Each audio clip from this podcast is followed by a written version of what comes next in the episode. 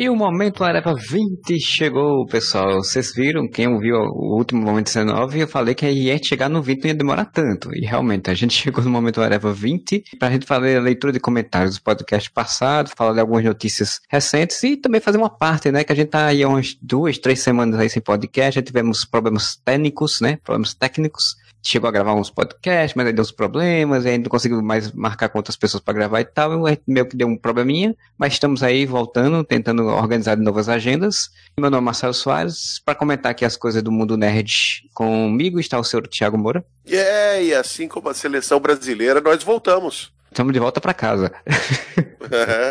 E a gente vai ler hoje, começar pelo momento Era 19, né? Que a gente falou sobre a série do universo DC, e agora já tem até mais outras novidades em cima, mas a gente comentou o que a gente imaginar que ia acontecer lá. E aí no momento lá, Hora 19, a gente falou também um pouquinho sobre o filme do Guerra Infinita e tal, e a gente tem alguns comentários sobre isso, né? A gente tem um comentário aqui do professor Pinto, que ele fala que é meio lamentável o pessoal problematizando o mérito do plano genocida do vilão, né? Do Thanos, né? As pessoas querem meio que dizer que o plano estava certo, que o plano não era errado, que não sei o que, que o Thanos não era o vilão, era o herói, né? Galera e... pegando dados estatísticos, assim, né, pra provar que, que valia a pena ou não o plano do Thanos. Pois é, o Onimasha comentou uma coisa muito relevante aqui. Ele disse, pois é, tipo, ele é um vilão da história porque ele tá errado, né? Isso é óbvio. Se você é o vilão, você tá errado. Mesmo que o plano desse certo, ele ainda é moralmente errado. Então não é um plano que não deve ser levado em conta, né? Arcade Joy comentou que, que concordar, mas achava que dava pra ser bem melhor. Tipo o vilão do Pantera Negra, que também é um assassino horrível, mas tem uma motivação que faz sentido. E aí o Onimasha arrematou falando, mas onde é que a motivação não faz sentido? O que não faz sentido é o método. Ele quer evitar a extinção da, de toda a vida, que é uma motivação válida. De fato, ninguém quer que todo mundo morra. Mas o método que ele escolhe para isso é matando metade dos seres vivos. Então isso é falho, né? Isso é totalmente sem sentido. Você quer impedir que pessoas morram matando pessoas. Enfim, eu não vou entrar nesse mérito de novo, mas tem muita gente que defende isso aqui na nossa vida real. Por isso que eles são os vilões, né? Então não dá adianta querer dizer que o Thanos é um, um herói. Não é daria pra gente aqui dar uma cagada de regra, fazer comparações com o nazismo, com o extermínio, os campos de concentração. Mas daí vai ver alguém que tem mais estudo que a gente, já publicou sete artigos e vai cagar a regra na nossa cabeça, vai dizer que a gente é burro, então é melhor não falar nada. É um personagem de quadrinhos, ele tem um plano idiota. É, exato, exatamente indo para a parte das séries aqui, né? A gente comentou muito sobre as restrições orçamentárias que as séries normalmente têm. E o One Master comentou aqui que se tem uma coisa que me dá raiva é o Ajax na série da Supergirl. As restrições orçamentárias zoam muito o personagem. Como, por exemplo, quando toda vez que ele fica fraco, ele volta para o seu disfarce humano. Isso, cara, me irrita muito, muito na série a forma normal dele é marciana, é o Ajax. Só que, quando ele toma uma paulada, ele desmaia, perde as forças, aí ele volta a ficar com a forma humana, que teoricamente ele tá se esforçando para ficar. Teoricamente, se ele tá inconsciente, ele não pode ser humano, né? Ele tem que ser marciano. Não, cara, ele não é humano que se transforma em marciano, é o contrário, porra. É, e como as séries da CW não se preocupam nem dar uma justificativa plausível para isso, dizer, ah não, porque a mente dele ficou muito conectada à versão humana, e aí ela automaticamente volta humana, não sei o que, mas nem isso, né? Não usa esse recurso, cara. Não transforma ele em marciano quase nunca, então. Só que essa desculpinha de ele vira marciano, toma um tiro e volta a ser humano é idiota. Ou gasta ali um troquinho a mais, deixa ele marciano um pouquinho mais de tempo, não faz ele virar marciano, caralho tu fazia fácil isso, dizendo que existe uma lei anti-alienígenas na Terra. Ele não pode ficar se transformando no, no Ajax, da forma marciana dele, senão eles vão saber que ele é, o, ele é o Ajax. Então ele faz as paradas na forma humana, só com os poderes do, do Ajax, caralho. E só vira Ajax de vez em quando. Nesse negócio de 10 séries, o, o Quincas é, comentou coisa interessante. Disse que finalmente alguém concorda comigo sobre o visual cagado do Raio Negro. Mas, cara, isso aí não tem como não concordar, né? O visual do Raio Negro na série dele é muito cagado. Aquele neon no peito dele eu tenho muita vergonha, cara. Aquelas duas placas de neon que colaram no peito do cara, velho. E o pior é que assim, não precisava, cara. Que não precisava ser aquilo ali. Tipo, é porque eles queriam fazer uma coisa que brilhasse, né? Porque é raio negro, energia, eletricidade, né? O professor Pinto falou aqui. Desculpa se eu comentei de maneira burra sobre o Joe e o Zorro, mas eu não lembro o que, que ele comentou. Também não lembro, então já nem vale a pena, porque eu não vou saber nem o que ele falou. Você não comentou de maneira burra, não, Pinto. Provavelmente a gente fez alguma piada zoando teu comentário, então você desculpa aí a gente que a gente faz esse tipo de coisa. Só para terminar, o Alan Pires Ferreira aqui, ele faz exatamente o que eu falei. Alguém vai vir com dados e vai chamar a gente de burro, né? Mas ele falou que segundo a ONU, as mulheres geram em média 1,5 filhos na Europa, 2,2 no Canadá e Estados Unidos, 2,3 na Ásia, 2,4 na Oceania, 2,7 na América Latina e 4,4 na África. Apesar de algumas ditaduras conseguirem reduzir a fertilidade através de leis draconianas, como a de um filho por casal na China, ao longo do século XXI, as democracias e semidemocracias demonstraram que uma forma bem mais humana de se evitar a escadinha de a garantir às mães educação sexual, acesso a métodos contraceptivos e principalmente controle sobre seus corpos. Mesmo aqui na Terrinha, com o mínimo de afrouxamento do patriarcado, a taxa de fecundidade da mulher brasileira já caiu de 6,3 filhos em 1960 para 1,7 em 2015. Não, eu entendi aqui o, o, Alan, porque a gente debateu nesse momento, o Areva, sobre o lance, até eu me confundi nas. Ficou debatendo naquele lance de ah, que locais a mulher tem mais liberdade. Falou, ah, tá tudo errado, não sei o quê. E é um fato, assim, a gente tem essa, esse costume de dizer, ah, é tudo uma merda, sempre foi, mas melhora a passos de formiga e sem vontade, já diria Lulu Santos na abertura de Malhação. Se você entendeu a referência, você é velho, mas melhora. Realmente, as mulheres hoje em dia elas têm um maior controle sobre o seu corpo do que elas tinham há 40 anos atrás e, se tudo der certo, terão total controle num futuro breve, mas realmente a situação vem mudando. E é assim, quanto, quanto mais a mulher tiver informação e direito à escolha, com certeza a quantidade de filhos vai diminuir, né? O controle de natalidade vai se dar de uma forma mais natural e, e menos cruel. Mostrando que o plano do Thanos também é burro nesse sentido. Era só fazer um plano de família a longo prazo e organizar, né? Mas ele é um totalitarista que quer fazer a coisa rápido. Imediatista. Ele é imediatista. É. Pois é. Por imediatista dá nisso. Mas então a gente vai pro próximo podcast, que é o podcast 296, que é o Deadpool 2, né? que o seu Moura não estava no podcast, não né? Não estava, não tinha visto o filme ainda. Já viu? Pode comentar, fazer um comentáriozinho? Posso, claro, vou fazer um breve comentário. Então, spoiler, para quem não assistiu, sua própria conta e risco. Eu, às vezes eu não sei, consigo me controlar na hora que eu tô comentando pra falar sem spoiler. O que acontece é o seguinte, eu acho que ele é um filme muito divertido, muito engraçado. Só que as piadas desse filme, para mim, pelo menos, funcionaram muito menos do que no primeiro filme porque tem muita piada de referência, quadrinhos que eu entendi, obviamente, por ser um leitor de quadrinhos, mas elas me pareceram mais fanservice do que piada, se é que você me entende. Não é aquela piada frango robô, sabe, que você pega e distorce o negócio totalmente para fazer uma piada. É só um Cable perguntando quem é você e o Deadpool falando, eu sou Batman. Cara, sei lá, a Porta dos Fundos faz isso, sabe? Então... É.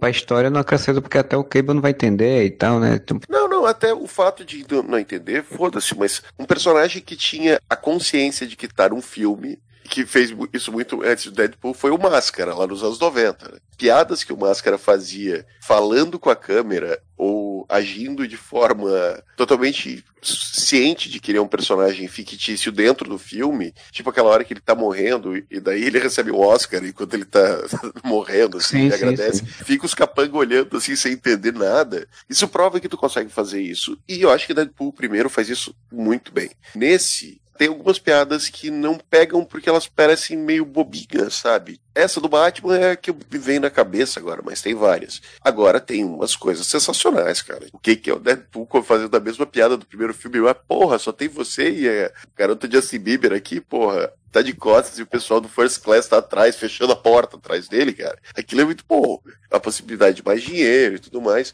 O Deadpool, eu alargo muito minha aceitação a tua tolerância com as coisas, assim. Enquanto com um filme que não se propõe a ser uma comédia rasgada, uma paródia de filme de super-heróis, como a franquia principal de X-Men, como praticamente todas as outras, o Deadpool ele tem essa liberdade de pegar aí no final do filme, dizer que ele consertou o negócio do Cable e arrumou o filme inteiro. Ah, mas daí você descaracteriza tudo que aconteceu no filme. Concordo. Se fosse um filme sério, a hora que ele volta no tempo e impede a Vanessa de morrer, ele desfaz tudo que aconteceu e ele não teria é, nem a motivação. Eu, eu entendo, eu entendo. Até falei, até falei isso no podcast, assim, eu até entendo, mas é porque pra mim é foda, né? Porque aí você não tem mais história de filme, né? Qualquer história que ela fizer, pode bagunçar ela depois todinha aí. É, não, pro Deadpool Eu acho que pode, entendeu? Você não consegue fazer isso. Vamos supor, no Vingadores 4, se eles pegarem uma, um troço do tempo e voltarem e, e simplesmente não, fizerem sim. tudo, aí eu vou dizer, ah, que bosta. Mas sim, sim, mas eu, eu, entendo, é tipo uma zoeira, eu entendo. Mas assim, aí qualquer filme do Deadpool, então, qualquer resolução no fim, nos pós-créditos resolve o filme. Aí, pô, é, aí fica difícil. Pra mim, né? Deadpool é debiloide, cara, sabe? For engraçado, tá de boa. Mas bem, já que a gente fez esse pequeno comentário, então vamos começar as leituras aqui do, dos comentários sobre esse podcast Deadpool. O Herege, ele comentou que ficou pensando se esses trailers pegadinhas, né, do Deadpool e tal, não iriam se tornar ilegais algum dia, já que os trailers prometem uma coisa e o produto que nos entregam é outro, completamente diferente. Mas depois que fui pensar até que entendi que por que mataram X-Force tão rápido. Não, o Cable mataria esses novos pretensos heróis e acabaria sendo mais vilão que anti-herói nessa história toda. Isso aí é, tem, tem sua lógica, realmente. Eu não tinha pensado nisso quando eu vi o filme, mas tem sua lógica. É, eu pensei isso. Quando Cable começa a matar geral e você sabia que eventualmente ele e o Deadpool iam ter que se aliar, cara, mas se ele começar a matar, sei lá, os amigos do Deadpool, isso não vai ser possível, né? O Eresh realmente verbalizou o meu pensamento de uma forma bem clara. Cara, uma das melhores piadas do filme é a morte da X-Force, porque ela é uma piada com a tua expectativa. Ela não é uma piada só dentro do filme. Ela é uma piada dentro da expectativa que isso causou desde a hora que a gente viu o trailer. Inclusive no trailer, como ele falou, trailers pegadinhas, né? No trailer tem cena deles lutando. Então você diz, pô, então eles vão lutar, né? Não vão morrer assim tão rápido. Isso é sacanagem, né, cara? Mas é uma filha da putice. É o que eu digo, cara. Com Deadpool eu aceito. O melhor trailer do Deadpool pra mim é aquele dele pintando um quadro, cara. Então. É como o Gordon Freeman aqui comentou também nesse comentário do Arelis, né? Tipo a foto do hambúrguer do, do menu e o hambúrguer real, né? Tipo, o menu é mais bonito do que o real. O real às vezes nem sempre é o que parece. O dia que você for no McDonald's comer um hambúrguer igual que tá no, no display, meu amigo, tira uma foto e prova, porque não existe. É, tem coisas e coisas. Eu acho que ele, eu entendi a preocupação do Herege aqui de que todos os filmes comecem a fazer isso. E a gente sabe como é que funciona Hollywood é possível que isso aconteça, sabe? Começarem, não, vamos botar aqui a nave alienígena, o novo filme do Batman, mas aí não vai ter, a gente só bota aqui, sabe? Isso seria uma sacanagem. Repito, como é Deadpool e daí, isso foi uma piada, colocar esses, esses trechos foi uma forma de tirar com a nossa cara, foi usado para humor, eu aceito. Diferente, por exemplo, do Vingadores, que tem aquela ceninha do Hulk correndo com a galerinha no meio do mato, isso não tem no filme. Para mim, a perfeita mudança é do Thor Ragnarok, que a gente vê a cena do Thor vindo lá cheio de raio quando ele, quando ele fica super poderoso, e no trailer ele tá com dois olhos, no filme ele tá com tapa-olho. Eu acho que isso foi uma mudança que não influi na tua expectativa em relação ao filme e também não te dá um spoiler a cena do Hulk, ela já te dá uma expectativa de ver o Hulk indo pra porrada, e essa cena não tem. Então, mais uma propaganda enganosa do que evitar te dar spoiler, entendeu? E no Deadpool já foi na cara dura, uma situação com a nossa cara, né? Olha só, X-Force vai ser foda pra caralho, você vai ver o filme, vai ser porra nenhuma, que eles vão morrer antes de chegar no chão, cara, pulando de paraquedas. É, verdade. O Armaster falou que não viu o Deadpool ainda, não viu o Han Solo ainda, estamos juntos, eu também não vi o Han Solo. Mas deixa questionamento. Han Solo no Vasco? Não, não é isso. O Han Solo... o Han Solo, sendo um trabalhador autônomo de entregas de cargas e mercadorias, aderiria à greve ou lockout dos caminhoneiros? Ah, certamente. O Han Solo ele não precisa é. de muita desculpa para pra fazer baderna, não. Cara, o Han Solo depende de qual Han Solo. Se for o Han Solo do, do Harrison Ford, ele, ele ia dizer que aderiria e não ia aderir. Criar outra coisa ali para ganhar um dinheiro em cima disso. Aproveitar a paralisação para ir beber. Ele ia pegar a carga de cerveja dele e vender, vender Exato. mais caro. Pros... Eu sempre ia fazer um, um, esquema em cima. Se for o Han Solo desse filme solo aí, se brincar, ele ia até perder dinheiro. Vai deixar todo mundo. Ah, ele é, mais, ele é mais bonzinho agora nesse. Não, ele é mais bosta mesmo. Não é que ele seja bonzinho, é que ele é bosta mesmo.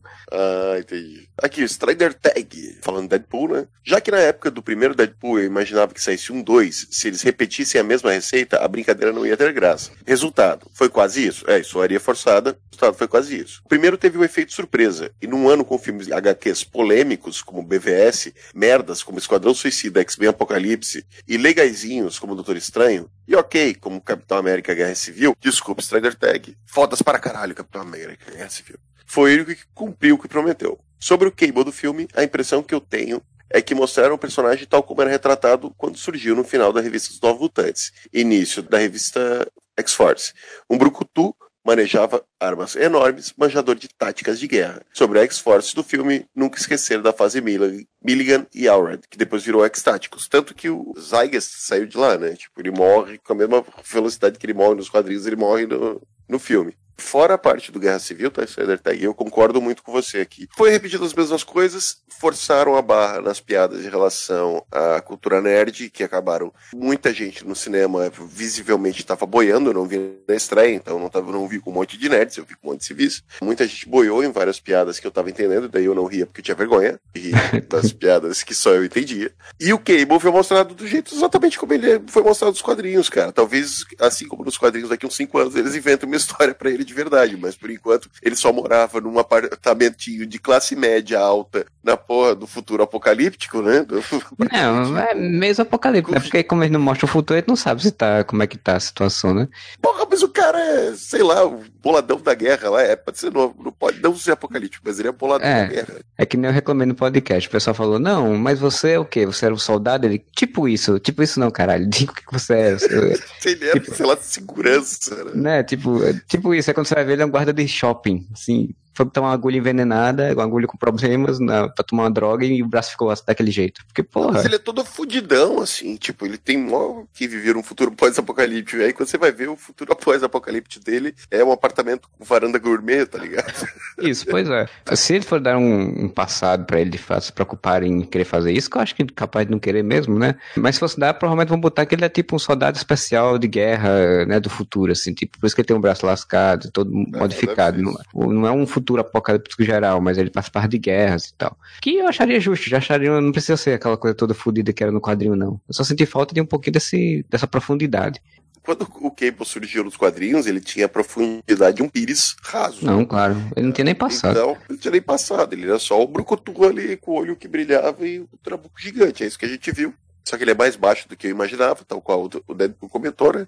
Cable, gente. É o Cable, é o Deadpool, foda-se, quem é que se importa? No final de tudo isso, o que resultou é que eu quero o filme solo da Dominó, cara. Só isso. Ah, sim, sim. E por falar na Dominó, o Magro Deitan aqui comentou que, né, que sobre o poder dela, a explicação científica, entre aspas, é que ela altera o campo de probabilidade, que é a mesma explicação da Feiticeira Escarlate nos quadrinhos, né? Altera as probabilidades, não é necessariamente sorte. É a porra do, do, do, desculpa de roteirista preguiçoso, né, cara? O que, que ela faz? Ela altera as probabilidades. É. As coisas acontecem conforme eu, o roteirista, quero. Então eu altero as probabilidades, na verdade, né? Exato. É, o a grande feito do filme é mostrar isso de uma forma muito cinematográfica, né? E muito boa, assim. E a, e a atriz também tá muito bem, ela consegue passar essa despretensiosidade, né? Quem não tá ligando que tá tão acostumado já a ter sorte, né? Que as coisas sempre vão Sim. dar certo, né? E no filme eu gosto disso porque eles não ficam nesse papinho de, ah, não, ela altera o campo da probabilidade ao redor dela. Ela tem sorte, ponto. Ah, como assim? Foda-se. Isso não é superpoder. É. Sabe aquele filme o, da morte, como é que uma premonição, que eu vi todos, inclusive? Sim. Isso aqui é o contrário, assim, tipo, uma coisa vai acontecendo pra ela se dar bem no final, sabe? A forma que o poder dela foi mostrado é muito legal. E o fato dela estar tá sempre muito blasé, tá ligado? Ela tá sempre muito tranquila, é exatamente por causa disso, porque ela sabe que aconteça o que acontecer, ela vai se dar bem no final, foda-se. O que rende uma piada ótima no filme, inclusive, quando ela, o Deadpool tá com a coleira lá de, de anular os poderes, que eles, não, mas temos que tirar aqui, isso aqui, tem alguns segundos ele vai morrer, temos que tirar o colar dele, isso aqui. Ela fala, ah, tenta sete. Você acha que vai ser um número só? Abre, tá ligado? Isso é muito bom, cara. O lance do poder dela foi uma das piadas que, para mim, mais funcionou no filme. Tudo vai acontecendo o tempo todo durante o filme e ela se dando bem, quando ela fala isso no final do filme, que ela fala, tenta sete, velho, antes deles apertarem, né?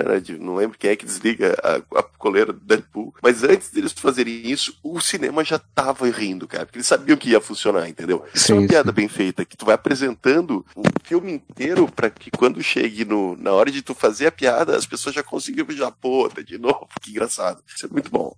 O próprio Mago Deiton aqui comentou eh, no geral sobre o filme, dizendo que o filme é ruim, mas algumas das críticas foram infundadas, né? Ele disse que o Cable veio de um futuro apocalíptico. É, entre aspas, como a gente falou, sim, né? Ele disse que sim. Tanto que ele fala no carro que a geração do Deadpool fudeu com tudo. No fim do filme, ele ainda fala que não faz mal, que ele não vai voltar para o futuro, porque ele tem outras coisas para consertar. É, isso aí é o roteirismo, né? O cara resolver uma situação, ele tem que ficar preso no passado, e qual a justificativa? Ah, tem outras coisas aqui para consertar. Era, mas, mas realmente tem uma hora do filme que agora que eu li isso aqui. Tem uma hora do filme que ele fala: ah, tudo tá todo fodido, porque vocês, mutantes, fizeram merda pra caralho. Mas daí, a gente tem que pensar de que futuro que ele veio. Porque todos os futuros do X-Men é sempre uma bosta do filme. Ah, né? sim, nunca são felizes. Esquecido, tá aquela cagada toda. Isso é engraçado. A primeira versão do futuro foi aquela em que, no X-Men 3, Jean Grey pirou, matou Xavier, matou Ciclope, matou todo mundo. Se pudesse matar Ramil, morreu no final. Ficou só o Wolverine e a Tempestade cuidando da escola e um monte de gente morta na Ilha Raika lá porra da escola deve ter ido à falência depois de. Não, porque tinha tempestade para cuidar, porque se dependesse do Wolverine ia falência, porque o que, que ele fez logo depois? Olhou pra tempestade e disse: Falou, tempestade, sabe o que eu vou fazer? Vou virar ermitão lá no Canadá. Aí Isso. foi pro Canadá ser ermitão. Pô, sonhando com a Jean Grey, não sei o que, teve a vida dele lá, enfrentou o robô Transformer de prata lá que queria roubar o, o mocotó do, do sangue dele. Quando termina esse filme do, do samurai, né, do Wolverine do samurai, a cena pós-crédito é o Xavier e o Magneto recrutando ele. Não, e o melhor é que ele não olha pro. Ele acabou de sonhar com a porra da Jean Grey, ele viu que o, o Javier morreu. Ele não olhou pro Javier e falou: Mas, hein, que porra é essa? Você tava não é? morto, é? meu filho. Como é que você tá aqui? Que normal. Nessa cena pós-crédito ainda por cima dá a entender que os sentinelas estão para começar o processo de criação de sentinelas de novo, ou retomar alguma coisa do tipo, né? Dando a entender que ia ser esse futuro fudido, né? É, e é, né? Porque daí você tem o, próximo filme já é o Dia de um Futuro Esquecido, né? Daí é um futuro até que faz sentido com o X-Men 3, porque tem Ciclope e tal, só tem uma Kit Pride lá que tem os poderes, que não sei de onde que veio o poder da Kit Pride de jogar a mente das pessoas passadas, mas foda-se. Então, futuro fudido, fudido, futuro fudido, tem que voltar o Wolverine no passado, pra quê? Pra salvar o futuro. E volta o Wolverine, salva o futuro. A gente vê no final, na, na, na, cena final, o Wolverine andando lá, e tem o Ted do, do Westworld tá vivo, ele é o Ciclope, tá tudo certo. O Fera, que é o Fraser, tá lá de boa também, tá tudo, tá tudo bem. Aí Logan, cara, o Xavier matou todo mundo de novo e já fez merda de novo. Caralho, o futuro é sempre fodido, cara. É. Agora, mas o Logan meio que acaba sem a gente saber se pertence à cronologia oficial ou não. É, dá pra você imaginar que com o, o Dia de Futuro Esquecido, ele arrumou o futuro do, de 2015, que era quando ia acontecer o desastre dos sentinelas, e o Logan se passa em 2020 e pouco, eu acho, 2030. Quando ele ajeitou em 2015, 2000 alguma coisa, então depois, um tempo depois, o Xavier acabou matando todo mundo, né? E aí o mundo foi pra merda de novo. Sempre os X-Men que fodem com a porra toda. Que mensagem eles querem passar pra gente? General Striker estava certo, mutantes vão foder com a porra toda, dependendo do futuro, caralho. Aí vem o Cable dizer isso, né? Dizer que vocês aqui nessa época fuderam com o futuro. Mas aí, exatamente, ele vem um futuro pós-Logan. O cara for viajar nisso, né? Ele foi no futuro pós-Logan, tá tendo uma guerra entre mutantes e, e humanos de vez? Ah, eu acho que é pós-Logan. Logan, cara. Já tem viagem no tempo. O Logan não tem viagem no tempo. É, pois é. Então deve ser um futuro bem à frente, então tá tendo uma, uma guerra. É isso. O professor Pinto comentou um campeonato de luta. Em vez de fazer a porra de um jogo de luta, fazem um jogo de cartinhas. Porra, modeste. Eu não sei o que, que ele tá falando. É porque a gente tá falando de jogos, alguma coisa assim, o Modeste falou que jogava um jogo de cartas do WWE. E aí ele tá falando que é um jogo de luta e não tem um jogo de luta, tem um jogo de cartas.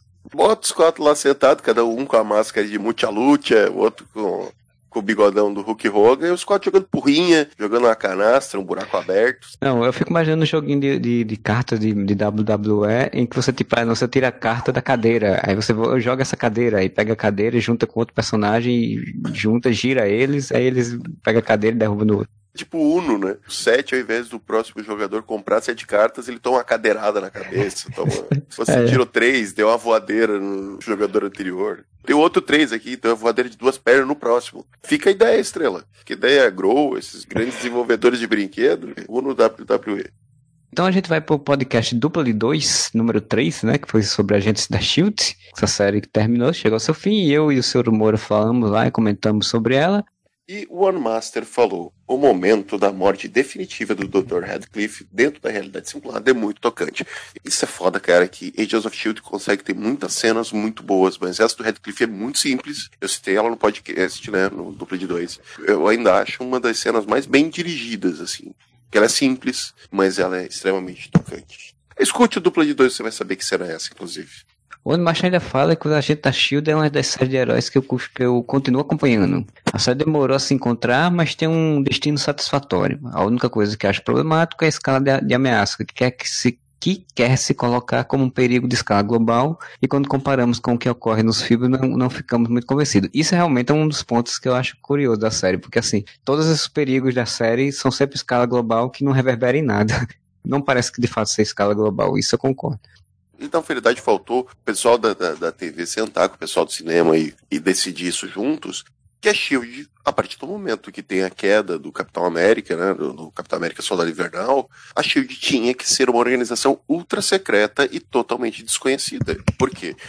Inclusive, vamos comentar num próximo podcast em breve sobre Homem-Formiga e a Vespa, mas já dando um pequeno spoiler que não influencia em nada, tá, no filme, não nos xingue, mas a Shield é citada no filme e é citada como uma coisa que acabou, que não existe mais na série, tentando fazer a Shield ser uma coisa aberta ao público que está enfrentando ameaças de escala global, cara, você está esfregando na cara do público que olha só como o cinema caga pra gente, seria mais inteligente ter feito com que a Shield ficasse o tempo todo, principalmente a equipe do Coulson, mais nos bastidores ainda, porque eles não podem, como a Shield ficou com, com a má fama de ser Hydra, né? Agora ela será um projeto ultra secreto do governo americano, ou da ONU, ou independente, vai resolver as coisas muito na encolha, porque ninguém pode saber que a Shield existe.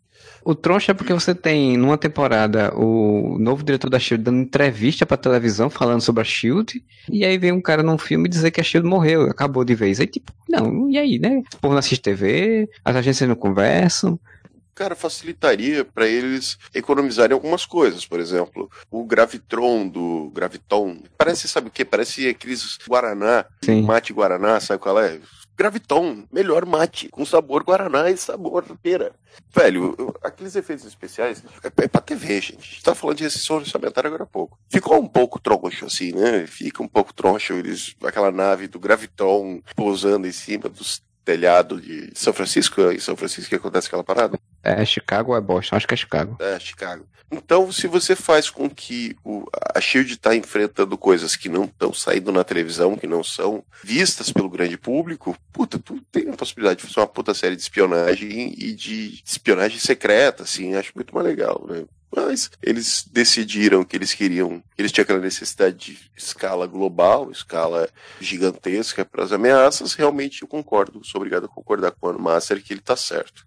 Mas só encerrando aqui, o Paulo Carvalho Moinhos, o cara resumiu muito meu pensamento aqui, que o cara, a gente sabe, né, cara? Quando uma série a gente vê que ela já tem que acabar, porque senão vai ficar ruim, mas o cara tem o apego, cara tem um apego emocional. E o Paulo Carvalho Moinhos falou aqui: a série é ótima. Espero que a sexta não seja a última temporada. Não tô pronto pro fim ainda. Eu também não tô pronto. Paulo, tamo junto, cara. Tamo junto nessa dor aí, nessa. Vai ser difícil desapegar de Fitz, Simmons, Sky e companhia. Vai ser difícil. May, May, mulher da minha vida.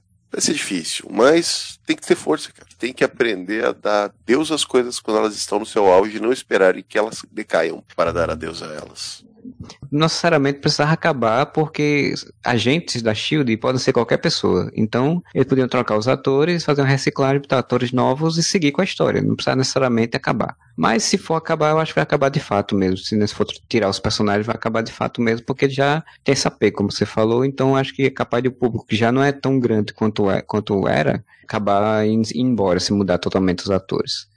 É muito difícil você mudar um elenco foram cinco anos. Aí depois de cinco anos você fala assim, e agora na nova temporada, venham conhecer o novo elenco. Nem, cara, as pessoas vão dizer, foda-se. Tem aquelas séries que você não consegue mudar elenco nunca. Exemplo, Friends. É, seria impossível. Se qualquer um dos Friends tivesse desistido de fazer a série na sétima temporada, por exemplo, a quinta temporada, qualquer um deles, e eles substituíssem, isso é uma bosta. Ninguém ia gostar porque a série é baseada nos personagens. Ponto. A série é sobre esse apartamento de Nova York. Não, é sobre aquelas seis amigos e ponto. Você não poderia substituir nenhum deles. Isso vale para a maioria das sitcoms, né? Big Theory. A prova é o próprio Dead Seven Show, que sai o Kelso e o, e o Eric e a série ficou uma bosta, né? Com as substituições. Tá contando a história da vida daquelas pessoas. Então, se você trocar aquelas pessoas, não faz sentido ela existir. Two and a Half Men foi a mesma coisa, né? A saída do Charlie Sheen, a entrada do, do Kelso também foi uma bosta. Tem aquela série que você vai trocando de personagens e alguns vão ficar. Game of Thrones, por exemplo, né? Que vai morrendo a reviria, Lost, que vai morrendo a reviria, você vai trocando elenco aos poucos. E existe aquela série que ela poderia fazer isso, mas não faz. Que é o exemplo da maravilhosa Once Upon a Time, essa brilhante série americana, que começou com a teoria de que você ia ter vários contos de fadas tendo suas histórias recontadas. Só que o caralho, né? era só aquele mesmo elenco de sempre, temporada após temporada, uma nova ameaça maior ainda surgindo. Os personagens que surgiam, que eram interessantes, sumiam no episódio seguinte, porque tinha que ficar concentrado só no elenco principal, que era a Branca de Neve, o Príncipe Encantado, a Bruxa Má, a filha deles, o neto deles, era isso, basicamente, depois entrou o Capitão Gancho, que poderia ser uma renovação orgânica de elenco, como você citou, Marcelo. Tipo, acabou o arco desse personagem, agora a gente vai contar desse, e um novo personagem entra. Então, organicamente, você poderia ir substituindo. Não, eles ficaram segurando o mesmo elenco durante, sei lá, 512 anos. Aí, na última temporada, eles dizem assim: agora a gente vai mudar o elenco inteiro. Eles mudaram o elenco inteiro, o que aconteceu? Cancelaram a série, né? Obviamente. Porque, porra, ninguém mais queria ver aquela porra, né, cara? A única coisa que segurava o público era o apego do público àqueles personagens. E se troca o elenco inteiro, é uma pá de cal em cima da porra da série, né, cara? Essas coisas, quando acontecem assim, é complicado, né? Por exemplo, você falou de um ator não querer mais fazer, o Arquivo X mesmo, né? O David Conniff não quis mais fazer a série, saiu da série e eles botaram dois novos agentes para tentar fazer um trio ali com a, com a Scully, né? E aí chegou um determinado momento até que a própria Scully saiu da série, e aí ficou só esses dois agentes, e a série começou a cair vertiginosamente de audiência, né? Pensa, não, mas a história é sobre os arquivos X, não é sobre o Mulder Scully. Caralho, cara, é o Mulder Scully, cara. Quando você passa muito tempo com aqueles personagens, acaba sendo uma série deles, né? Assim... Você tem uma série de dupla. Um Lost, por exemplo, que eu vou dar o um exemplo de Lost porque é uma série de elenco grande, próprio Game of Thrones, mas essa série, basicamente, por mais que você possa trocar, sempre tem pelo menos uns cinco ou seis que sempre estão, né? Três, normalmente, né? Isso piora quando você tem uma série que tem dois personagens. Mother e Scully, os irmãos Winchester. A Grey's Anatomy, cara, só sobrou a Grey no final. Tá tudo bem que a série já tem 20 anos, mas só tem a Grey, cara, do elenco original. O próprio Smallville, no final, só tinha o Clark, cara, do elenco original. E eu não tô dizendo que essas séries continuaram boas, tá? Mas eu tô dizendo que elas não descambaram pra uma coisa completamente diferente do que elas eram. O arquivo X descambou pra uma coisa completamente diferente do que ele era. Por quê? Pô, ninguém se importava com o T-1000 e com a outra agente Mônica lá, cara se importava com a dupla principal, Mulder e Scully. Agora, se vamos supor que Arquivo X fosse uma série que tivesse oito personagens, um CSI da vida. CSI também troca de elenco pra caralho. Por mais que você tivesse esse, esse, esse apego, talvez, pelos personagens, você distribuir o foco das histórias e a história não é sobre, então, esses personagens, é sobre a agência, seria mais fácil dessa substituição não estragar a série, entendeu? O David Duchovny saiu, então bota aqui T-1000 e vamos fazer de conta que ele é o novo Mulder, assim, né? Ninguém vai se importar. Claro que vão, cara. As pessoas que gostavam eram do Mulder, não do, do, do T-1000.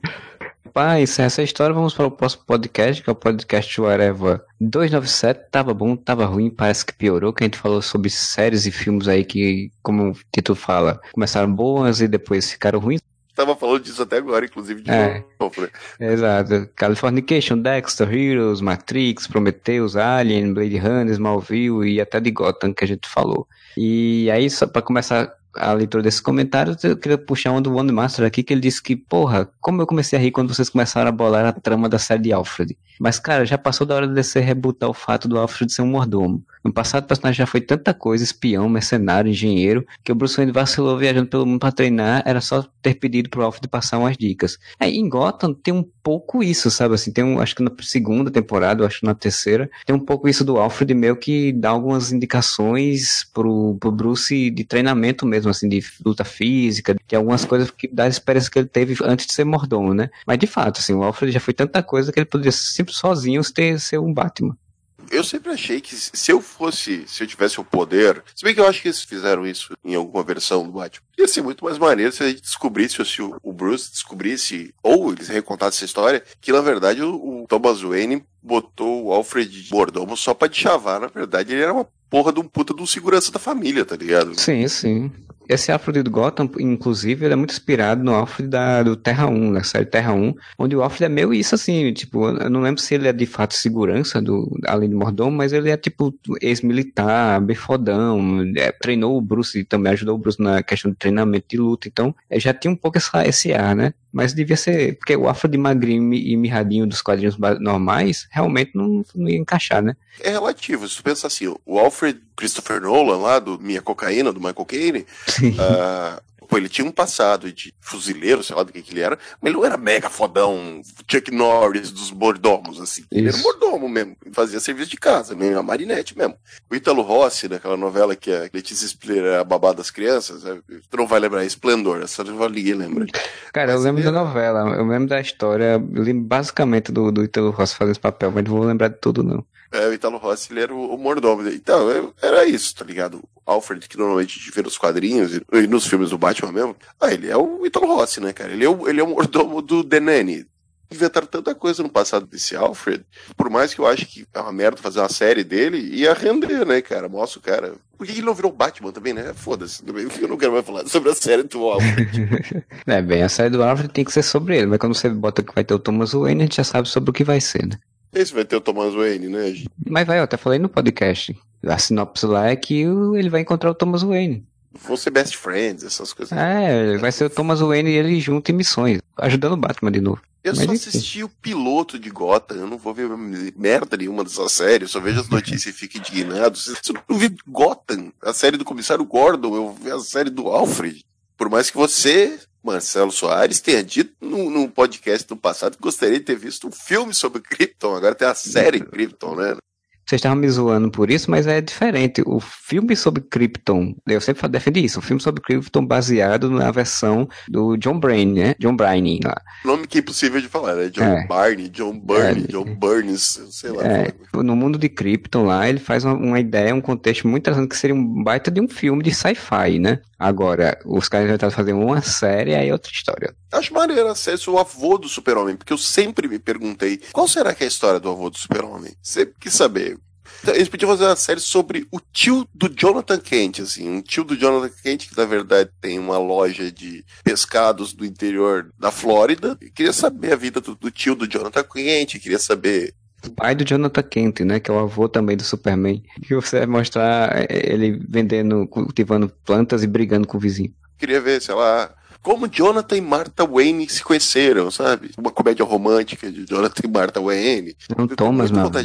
É porque é tudo Martha, aí confunde o nome dos pais. Né? Mas é, mas é fantástico ser Martha. Enfim. Ah, caralho, uma novela, cara. Pensou? A, a Marta, na verdade, ela é mãe do Clark e do Superman ao mesmo tempo. É a mesma Marta. E eles são irmãs, assim como a eles vilã de Deus, Deus Salve o Rei e a heroína Deus Salve o Rei. Caralho, cara. Puta que pariu. Eu vou fazer um post de como seria o universo desse se fosse uma novela da Globo, cara. Agora eu decidi ah, que eu vou fazer isso. Tá todinho, velho. Tipo, a Marta você descobre depois, aí tem a briga de, de, de herdeiros e o Bruce Wayne nem filho do Thomas ia ser, ele ia ser filho do Alfred, né, cara? Olha, justificaria muita coisa. Sim. Gotham não foge muito desses negócios de novela, não, né? Porque o Coringa tem um irmão gêmeo.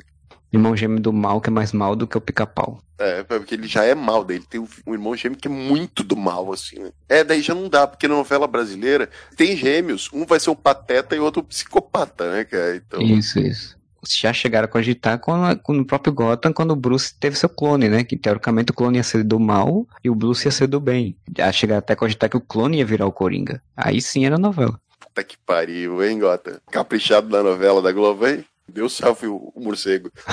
Deus salve o morcego. Alguém me explica o que, que aconteceu com esse clone? Eu não vejo essa merda, só soube que clone ah, chegou. Não sei. Não sei o que ah, aconteceu então, com ele. Leitores, ouvintes, amigos, né? se alguém que acompanha Gotham souber o que aconteceu com o Crone do Bruce Wayne, alguém me conta, cara. Sei lá, até agora eu tô, devo ter imaginando que ele desapareceu no deserto com o Albieri. Ninguém fala o final desse Crone. Tem algum comentário aí? Ah, vamos lá, eu tava falando bobagem aqui, nem lembrei de. One Master, vamos no, na ordem aqui. Eu assisti a todas as séries citadas. Minha nossa, do que eu tô rindo. Eu também penso assim, One Master, quando eu penso que eu vi essa série. Vocês só esqueceram de citar a parada mais estúpida, na minha opinião, sobre Heroes. O personagem que prevê o futuro, Vitor Chapado lá, fazia isso através de desenhos porque era a profissão dele. Na outra temporada, aparecem outras pessoas que podem prever o futuro. E elas também são desenhistas. O poder não é prever o futuro, é prever o futuro desenhando. Deu certo uma vez, por que não repetir a exaustão até se tornar clichê batido e nada verossímil? É assim que funciona a série americana faziam isso como desenho porque eles chamavam pessoas do mundo dos quadrinhos para fazer desenhos, cara. Se eu não me engano, tinha, tinha alguém, eu não lembro quem é que era o desenhista, que era um desenhista conhecido. Fez o. Fugiu o nome do homem. Eu gosto do desenhista, eu gosto do, da história que ele desenhou. Quatro Estações. Do Jeff Lobb, né? Que ele foi o roteirista. Quem é o desenhista do Quatro Estações? Não, que é o Tim Sale, não? Da... Tim Sale, não era ele que fez os desenhos para Heroes? Eu, eu, lembro que tinha um desenhista famoso que fez os desenhos. Os desenhos que o Drogadão pintava eram deles. Eu não lembro quem era. É, então, eu acho que era Tim Sale, até porque o Quatro Estações é mais ou menos dessa época. O Jeff Loeb devia ser brother do cara e pedir pro cara fazer uns desenhos. É. Por isso que ele tava um desenhista, porque poder chamar atenção. Ah, temos um desenhista e tal. E depois, como você falou, repetição, né? A série ficou só na repetição, então. O professor Pinto botou Plot Twist 2. No final de uma dessa temporada, acho que da quarta, a Chloe morre numa explosão. Uhum. E o Anderson Evangelista fala. Mas depois você descobre que foi uma morte forjada.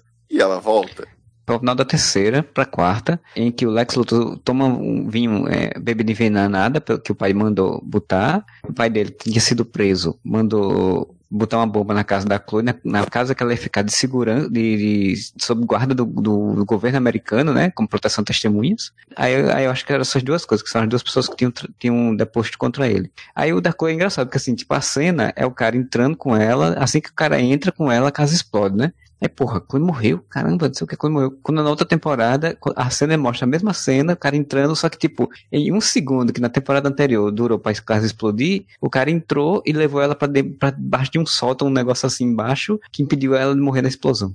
Otávio Augusto, a próxima vítima, ele foge da sua própria morte, mas ele era o assassino na versão que foi para Portugal. Nós estamos provando por A mais B, cara, que todos os clichês de séries de super-heróis dos Estados Unidos a Globo fez primeiro na novela. A novela, ela tá dando ideia pra série de super-herói. Ah, mas essa TV americana são novelas desde sempre, isso é, isso é fato. Tudo inspirado aí nas novelas brasileiras. O professor Pinto também fala aqui para encerrar a leitura desse podcast que na verdade eles começam a série com 14 anos. Eu não sei de que série ele tá falando, mas deve ser a do Smallville. Do Smallville. Smallville, que a gente tava yeah. discutindo que idade que eles tinham. É, e ele falou que um dos plot twists é: será que o que levou a Lana a aceitar a furada do filme da Chuli foi para fugir das tentativas de cooptação da Chloe para a seita lá dos loucos malucos? A Lana chegou a entrar pra seita dos loucos malucos lá, se não me engano, hein? Ela Tem não se aí. fudeu porque ela, ela tá meio como se ela fosse vítima da parada, tá ligado? É porque ela não tava à frente do caso, né? Do como é. a Chloe estava, mas ela também entrou. É. entrou. Vou entrar pra, pra, pra, essa turminha do barulho aí. Esse pessoal legal, esse pessoal bacana aí. Não estou aqui levantando falso testemunho, não, não me processe Kristen Kirk, mas as notícias que eu li é que ela chegou a entrar assim. Só não se fudeu porque ela não tava que nem a Chloe, que era a cabeça da parada, né? Que era quem que tava cooptando as pessoas. Exatamente. Mas é, o filme da Chuli foi, na verdade, uma tentativa de fazer uma carreira solo, né, fora da série, que não deu certo. Não conseguiu. Se, aliás, se fuderam todos. Não teve um que se deu bem naquela série, cara. O Tom Welling tá aí que foi porra nenhuma. Agora tava fazendo uma participação naquele Lucifer, que foi cancelado. O personagem dele morreu também, ele era o Caim. Acabei de dar o, o spoiler na sua cara. Ele era o Caim gordo, né? Porque ele tinha engordado bastante. É, ele tá, ele tá, ele tá meio, meio parrudo mesmo. A Lana também fez a Chun-Li, fez a merda nenhuma. Ela fez o quê? Ela fez Eurotrip, ela era namorada do gurizão que Sim, verdade. o Matt Damon pega. Tava no auge da carreira ali da, do Smallville e chamaram ela pra ser namorada do cara em Eurotrip. Uhum. Ah, não, ela fez a Bela e a Fera, cara. Ela fez a Bela e a Fera, que era a versão da Bela e a Fera, que ela era uma policial. E, acho que nem chama Bela e a Fera. Né? É um remake de uma série dos anos 80 que era inspirada em a Bela e a Fera, mas o nome acho que não era Bela e a Fera, não. não. Mas o original era inspirado, chamava a Bela e a Fera, inclusive a Bela era a Sarah Connor, e a Fera era o, o Hellboy, e o visual dele era igual o da Fera da Disney. Então, esse não, eles já fizeram o Fera, só ficava com os olhos vermelhos, sabe qual é? Era, era um humano com, com habilidades de animal. E ganhava os olhos vermelhos. Assim. Nossa, como você ficou horrível ser o ator americano amado por todas as mulheres, porém com o olho vermelho, então você ficou horrível. Eu sou uma férias, você não pode ficar comigo. Essa série também foi cancelada, se não me engano. Não sei se ela tá fazendo alguma outra série. Mas enfim, né? É, o Rosenbaum desistiu da carreira, né? Ele foi fazer teatro por um tempo, mas assim, dava pra fazer participação ou fazer alguma outra série, alguma outra coisa, mas eu não vi se ele chegou a fazer de fato. Mas ele tinha saído, depois que saiu do Smallville, ele tinha dito falado que não ia fazer mais TV, não. Mas ele não saiu na metade da série dizendo, agora eu vou focar na minha vida, carreira em ascensão, porque eu sou muito famoso nessa série. Se fudeu, fez porra nenhuma. Mas agora Guardiões da Galáxia dublou o personagem de vidro lá, né? Isso, isso foi Guardiões da Galáxia, exatamente. Que ele voltou, que tinha, fazia muito tempo que ele não fazia nada, assim. Aí continuou não fazendo, né, cara? Participação especial de 30 segundos, o personagem de vidro que tem ele de verdade. É. Mas bem, né? A gente terminou as leituras dos comentários dos podcasts e então vamos para outra parte do podcast do Momento Areva, que é a parte de comentários sobre notícias e informações do mundo nerd, né?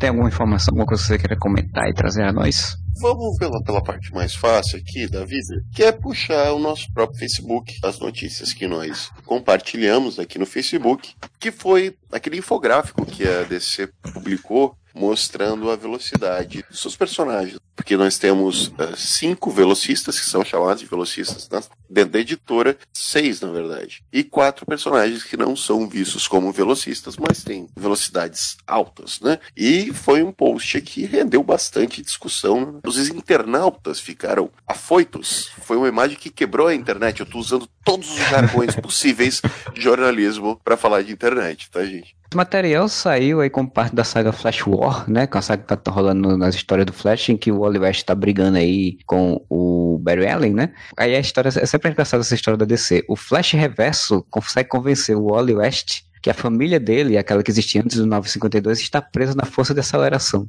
Para poder libertar elas, ele tem que destruir a força de aceleração. E o Barry Allen, claro, não quer deixar isso. E aí eles começam a. Ele chegou para ele e falou: tem que acabar a força de aceleração.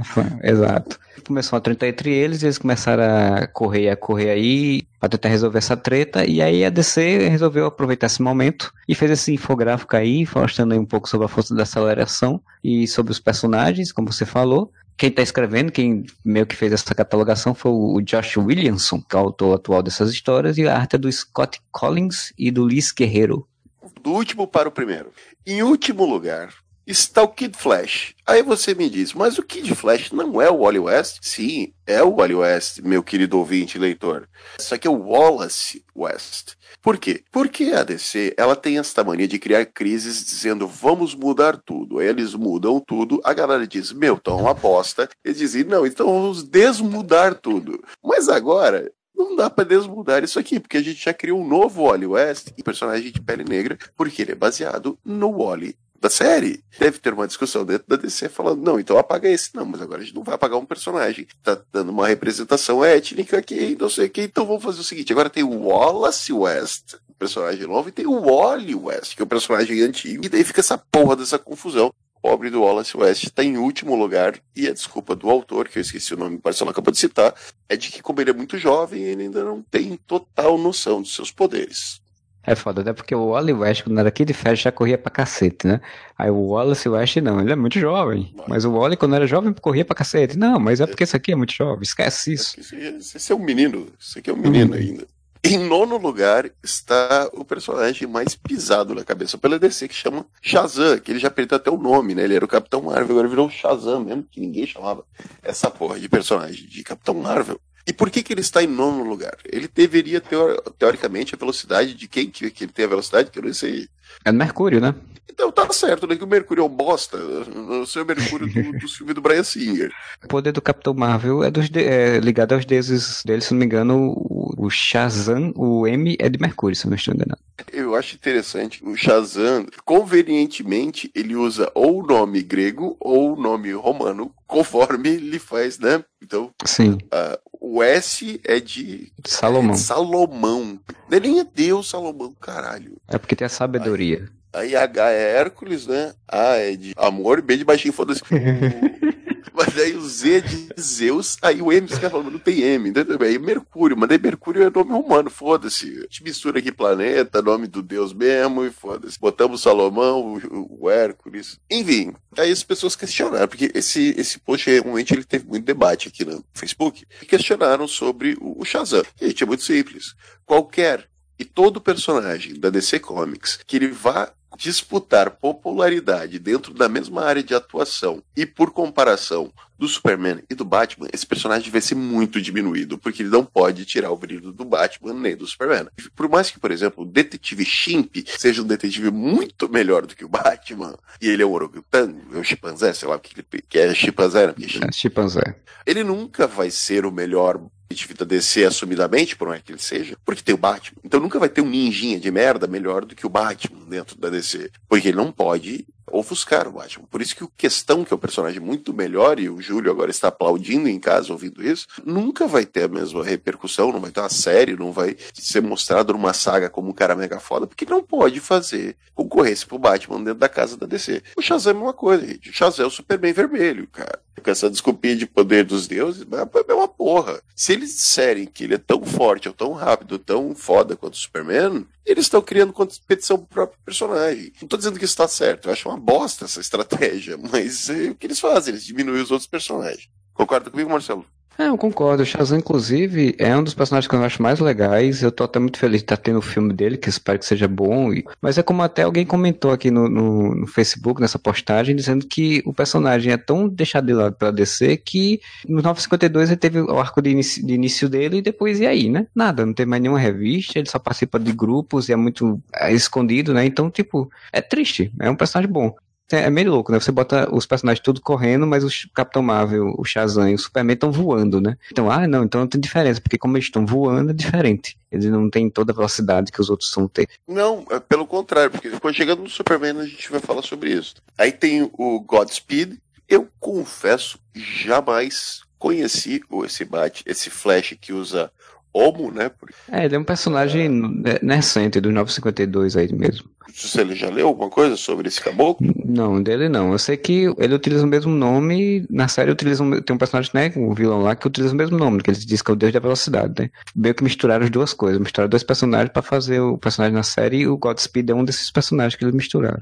Bruno Silva, aqui no Facebook, ele comentou: Por que o Godspeed tá tão lá atrás? Porra, ele é rápido pra cacete. Precisou de dois flashes para ganhar dele e ele ainda tinha dividido a sua velocidade. Como eu disse, eu não li porra nenhuma. Provavelmente ele era assim muito foda porque era o arco que ele aparecia e ele tinha que ser o personagem antítese. Depois ele deixa de ser foda. Quando é igual, a série do, igual a série do Flash, né, cara? Quando o vilão chega, ele é mega foda no final, sei lá, dois petelecos na cara de dentro. Mas assim, eu me dei ao trabalho de pesquisar para responder, para dar uma resposta né, convincente para o nosso leitor. E eu respondi aqui para o Bruno, é, o Areva, na verdade, essa entidade chamada Areva, respondeu para o Bruno qual é a explicação que é dada naqueles balõezinhos que a gente não consegue ler, porque a resolução da imagem não está muito boa, que é a explicação dada pelo autor, que é quando August que deve ser o Godspeed, né, conseguiu seus poderes, ele talvez fosse mais veloz que Barry Allen. Mas Barry e Wallace, não Wally, percebam, Wallace, pegaram de volta a velocidade que ele roubou deles. Agora que seus poderes estão mais em jogo, Godspeed precisa ter redenção para que um dia alcance sua verdadeira velocidade. Essa é a justificativa dada pelo autor para que o Godspeed, né, Deus da velocidade, fique triste oitavo lugar. Um personagem que rouba a velocidade das, dos velocistas. Então era por isso que ele ficava super forte. Quando ele perde essa velocidade, é óbvio que ele fica mais fraco. Essa porra era pra ser o enredo, o plot do Zoom, né, cara, na segunda temporada, para justificar o que, que ele tava fazendo, inclusive. Sim, sim. Em sétimo lugar, nossa querida Gal Gadot, né, Mulher Maravilha. Cara, a Mulher Maravilha, ela é uma personagem que me intriga. Porque assim, eles não conseguem decidir direito qual é o poder dela, né? Não é uma coisa muito bem clara. Nunca ficou claro se ela era super veloz igual Superman, assim. Tem horas que eles usam isso, tem horas que não. No próprio filme da Liga, tem hora que ela dá umas, umas andadas em super velocidade, mas não é o tempo todo, Sim. né? É só de vez em quando, é só quando o roteiro pede. A justificativa do autor é que ela, graças ao seu treinamento amazona, amazonense, né, do Paritins, ela sabe como ninguém utilizar a velocidade, correr como ninguém. Ela tem o um treinamento para correr, é uma maratonista. Então, por isso que ela conseguiu o oitavo lugar. Ou sétimo. Uma coisa que eu nunca entendi, ela tem as, as pulseiras ali para rebater as balas. Teoricamente, se ela tem que rebater as balas, ela não é a prova de balas, certo? Ela não é uhum. é invulnerável igual a Superman. Se ela não é invulnerável, como que o soco do Superman não arranca a cabeça dela do corpo, cara? Isso eu não entendo. Né? Ela não é a prova de balas, mas é a prova de uma porrada do super-homem. A coisa dos quadrinhos, a ciência dos quadrinhos, né? Porque tem tanta gente que deu uns porradas em ser humano normal, ou ser humano normal deu uma porrada no, no, em alguém super muito mais forte do que ele e não quebra a mão, não quebra o pescoço, não se lasca todo, né? Quando você vai ver uma luta entre o Superman e o Batman, mano a mano, nunca tem, na verdade, porque o Batman sempre tem que dar uma pelada, mas a gente já viu o Batman tentando dar um soco no Superman, quase quebrando os dedos, sabe? E tipo, o Superman jamais ia pegar e dar uma porrada no meio da cara do Batman, porque ele sabe que vai explodir o crânio do Batman com uma porrada. Só que a gente já viu Mulher Maravilha e o Superman lutando de mano, assim, como se aquelas clássicas lutas que mostram, a Mulher Maravilha é a única que tem poder suficiente para enfrentar o Superman e tal. Só que tem essa, essa frescura que eles não mudam dela ficar rebatendo tiro com os braceletes. Velho, se ela enfrenta o Super-Homem de mano a mano, cara, ela é invulnerável, cara. Impossível ela não ter pelo menos uma resistência muito grande. Eu vi em algum canto alguma vez uma coisa que eu não sei se foi com ela ou foi com a Poderosa, mas acho que foi com ela também, que ela ficava rebatendo porque senão as balas batiam no peito dela e caiu no topzinho ali dela dentro. Metia os peitos dela. Isso é um quadrinho de algum amigo nosso. Se duvidar, é até do, do Caio Oliveira. Pois é, então, tipo, isso pode ser uma desculpa, né? pode ser que ela passa porque ela quer ter esse trabalho de ter que ficar tiro nas balas, não sei. Em sexto lugar, o que mais gerou polêmica no nosso post, a mulher leopardo está em sexto lugar. Quer dizer, a mulher leopardo, essa personagem que a gente mal conhece, eu só lembro dela usando um macacão furry no desenho dos Super Amigos. Sabe que hoje em dia, essa galerinha que quer ser fofa, Bruno Gagliasso e a Giovanna Eubank gravando vídeo no YouTube que eles botam roupinha de bichinho. Sim é a mulher leopardo do desenho dos Super Amigos, cara. Ela usa uma roupinha de fofinha, assim, com orelhinha e tal, toda de oncinha, é, é, é, fofo. Mas agora ela virou o satanás, né? Agora ela é tipo um bicho mesmo. Foi colocada como sexta mais rápida. Mas é esse lance também, que ela, ela muita confiança nos seus objetivos, então ela é uma máquina super veloz de matar e blá blá blá e blá blá blá. A galera questiona uma porra, tá, ok, o leopardo, né, teoricamente, ela é rápida. Sim, que corre muito. rápida que dois flashes o Deus Mercúrio e a Mulher Maravilha, que nunca foi, foi citado o negócio da velocidade dela. Porra, o cara tem o poder de Mercúrio, e daí dois flashes é mais rápido que os caras. A justificativa que um, um, outro leitor amigo nosso aqui deu, que o Eduardo Azrael Lores falou: porra, vai a merda descer. A Mulher Leopardo mais rápido, dois flash, Shazam. O Flávio Luiz Paranhos da Silva, nossa, eu achei o Eduardo Azrael Lores o nome bonito. Paranhos é puta nome, cara. Parece nome de policial, né? Ele respondeu: ela é avatar de um deus. Nada impede. Porque o original ela era só uma mulher que usava um macacão de, de oncinha, né? Agora sim, ela até é a sinopse do filme da Mulher Maravilha, que ela é uma arqueóloga, né? E é uma profissão bem comum entre supervilãs que diga magia, que vai encontrar um bagulho lá e vai se tornar, né, um avatar da deusa, leopardo. Do... Até justifica porque a Mulher Maravilha é uma curadora de museu, né? Então ela é uma arqueóloga. Então, tipo, é assim que elas vão se juntar. É, pode ser. Se ela é realmente o avatar de um deus, e é o deus leopardo, aí tu dá desculpa que é o deus leopardo. É, ah, pra caralho, é deus. Você tem essa justificativa. Próximo, depois da Chita, é o Corredor Negro, né? Aquele corredor velocista que, que é a morte, né? A encarnação física da morte lá no universo DC, que pra onde você for, ela sempre vai pegar você, porque ela é a morte maneiríssimo, que ela é tipo o Cavaleiro Negro medieval. Me lembrou muito a porra do Monty Python, Cálice Sagrado. Só que ele tá andando de esqui, velho. Isso já existia quando, quando eu lia quadrinhos? Não lembro. Não, o Corredor Negro sempre existiu, né? As, os visuais dele às vezes mudam, assim, mas teve uma época, acho que até na época do, do Crise Final, em que é assim que o Batman vence o Darkseid, que ele atira no Darkseid e o Corredor Negro vem pegar ele. Acho que o Corredor Negro não tinha esses esquisinhos. Acho que ele era só um, um vulto negro que corria rápido pra cacete. É um homem de armadura medieval pontuda, usando esquis. Os trocinhos, como é que chama? O negócio do esqui pra empurrar? O remo do esqui ali. Os espetos são duas foices, velho. É tipo. Versão 952, se não me engano, essa versão aparece no Dark Side War, né? Porque tudo na DC é War. Dark Side War que o Geoff Jones escreveu em que. Não, desculpa, tudo na Marvel é War, na DC Crisis. É, também, mas na DC já teve o Dark Side War, Sinestro, Corpus War, Flash War. Então todos, toda hora tem um, uma ah, guerra. Então, né? Então, se a sua Marvel começa a meter Crisis nas minhas sagas, cara. Se eu não me engano, é parecer essa versão do Corredor Negro aí, que ele é um novo deus, né? Desse jeito, mas como se fosse uma tecnologia, tecnológico, cheio de coisinha e tal. Bem feio, cara. Achei bem feio. Mas faz sentido a morte ser a quinta colocada no Corredor Negro.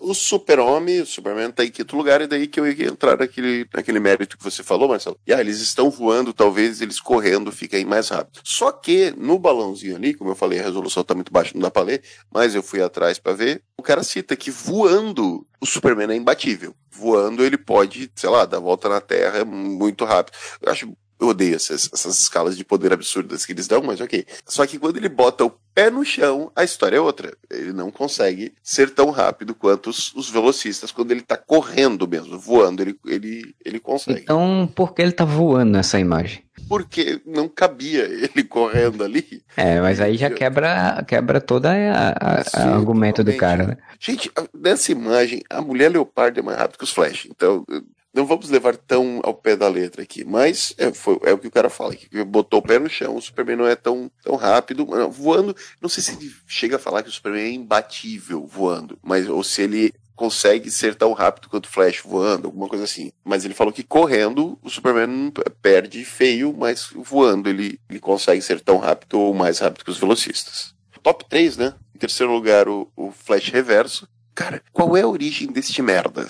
É sério, eu não consigo entender a origem desse homem. Depende, cada versão tem uma origem diferente, né? Essa 952 agora, essa atual, acho que é uma mistura de origens, porque esse personagem, se eu não me engano, o atual é o Flash Reverso pré-952 uma esculhambação, que é um lance de tipo, ele era um jovem do futuro que era muito fã do Flash, e daí ele queria ser igual ao Flash, ele encontrou a roupa do Flash, o Flash foi pro futuro e conheceu ele, muito retardado, assim, a origem desse homem. E isso se reflete na justificativa dada para ele ser o terceiro, que eles falam, não, o Flash Reverso, como ele quer muito ser o Flash, ele não pode ser o Flash. Se ele for o Flash, se ele alcançar a velocidade do Flash, ele vai bater o seu próprio herói. Isso vai fazer ele deixar de admirar o seu herói, dar toda a perspectiva da vontade dos sonhos Ele Vai tomar no cu. A justificativa é porque é a escolha dele, não ser o primeiro. Coisa inconsciente, tá subentendido, sabe? Eu gosto tanto de você, mas prefiro esconder, deixa ficar subentendido. Puta que pariu. Tesão é... reprimido no Barry Allen, sei lá. Era melhor não dar justificativa, cara, porque essas justificativas que o autor dá são piores. Eu gosto do Barry, cara, que Barry é o segundo lugar. E a justificativa que ele dá é nenhuma. Ele só fala assim: não, cara, foi muito bom trabalhar com fulano de tal, com o Beltrano, essa história foi muito maneira de escrever. Ele não explica nada, cara. ali, ali. Só ele falando que foi mal legal trabalhar nessa história. E o primeiro lugar tá pro Wally, eu gosto da ideia, porque assim, até isso foi uma coisa que a gente discutiu no grupo do Areva do Telegram. A gente discutiu, a gente é muito ocupado, né? A gente fica discutindo a velocidade dos flashes, assim. A gente é uma porrada de gente, né, que comentou aqui nessa postagem, né? O povo não tá comentando. Na verdade, eu vou, eu vou me defender, tá? Eu entrei ali, vi Júlio, Marcelo, Fernando dando exemplos, e não, Barry era mais rápido, mas daí aconteceu tal coisa, assim. Mas isso é, é meio que canon, né? O Barry, ele era muito rápido, o Kid Flash, não, que era o Wally, não era tão rápido. Quando ele morre, o Wally assume e em algum tempo ele acaba ficando mais rápido que o Barry e ele vira o primeiro lugar. E é essa justificativa que o autor dá. Inclusive, ele fala que o Wally, como ele já viveu dentro da força de aceleração, ele tem uma ligação com a força de aceleração que nenhum outro velocista tem. Isso justifica ele poder usar o poder quase pleno da força de aceleração tal, e ele ser o mais rápido de todos. Inclusive porque a força, de aceleração foi um conceito criado na época do Wally West. Ela não existe na época do Barry Allen pré-crise. É, na época do Wally West que foi criado esse conceito da força de aceleração, que era de onde vinham os poderes dos Flash, e tinha aquele conceito de que o Wally ele corria a velocidade da luz e o Barry a velocidade do som. Nossa, então, é uma diferença muito bizarra, né? É, pois é, tinha, tinha esse conceito antes, né? De que era essa, essa distância, né? Antes dos autores terem noção qual era a diferença da velocidade da luz para a velocidade do som, né? Criaram esse conceito da força de aceleração e botaram mais ou menos que o Wally é mais rápido do que o Barry. Inclusive, quando o Barry voltou à vida, continuou isso, né? Então não tem muita lógica de. Eu acho um bom conceito. Acho que realmente o Wally tem que ser mais rápido. Agora, o problema é que aí não tem o principal, que é o Jay Garrick. Se o Garrick tivesse aí, aí ele ia ser o mais rápido de todos. Tem a velocidade do tempo, né? Porque ele tá vivo, vivendo desde 1940 aí. Pelas justificativas que o nosso amigo aqui deu, Jay, ele é muito rápido, ele poderia ser o mais rápido dos flashes. Mas quando ele corre, ele tem muito medo que o pinico voe da cabeça dele. Então corre tão rápido pra não perder o chapéu. Corre só um pouquinho que desce, né? Não pode correr muito, que senão vai se embora. Ele, ele dá uma corridinha, sabe quando você tá, sei lá, boné na praia, e você vai dar uma corrida e o vento bate assim, o teu boné cai, tem que dar uma paradinha, é isso aí. Ele fica correndo e dá uma paradinha segurando ali para não, não cair o chapéu. Rendeu tão bem, gente. Se vocês quiserem, vão lá no post. Quando eu comentem aqui na área de comentários mesmo, vamos debater aqui quem é o mais rápido. E é porque não entrou aí o Max Mercury, que eu acho que não, não sei se existe no 952. Tem a outra garotinha lá, que, que tem na série também, né? Que tem super velocidade. Tem a vilã do Flash, que também tem super velocidade. Tem um Zoom. Tem um monte de vilão de, do Flash aí que tem super velocidade ah, também, não entraram. Tem um aqui que não tá aqui, você não tava em primeiro, cara, que é um Mbappé lá da, da França. Ia estar tá em primeiríssimo lugar aqui dessa porra. Tem um Mbappé. Mais velocista que qualquer velocista ali, meu querido. Exatamente. Tem aqui outra notícia. No filme do Predador, caguei, né? até foi comentado aqui que o Predador tá chegando com um monte de humanos irrelevantes e uma nova armadura para o caçador espacial. Um monte de humanos irrelevantes e aquele menininho do quarto Jack, cara. Porque aquele menininho é foda. É o único que vai sobreviver, provavelmente, no filme, né? Ah, se ele tiver uma protetora, sobreviver ele é protetora. Tá o Shane Black também é o diretor desse filme, né? Que foi ator do primeiro filme.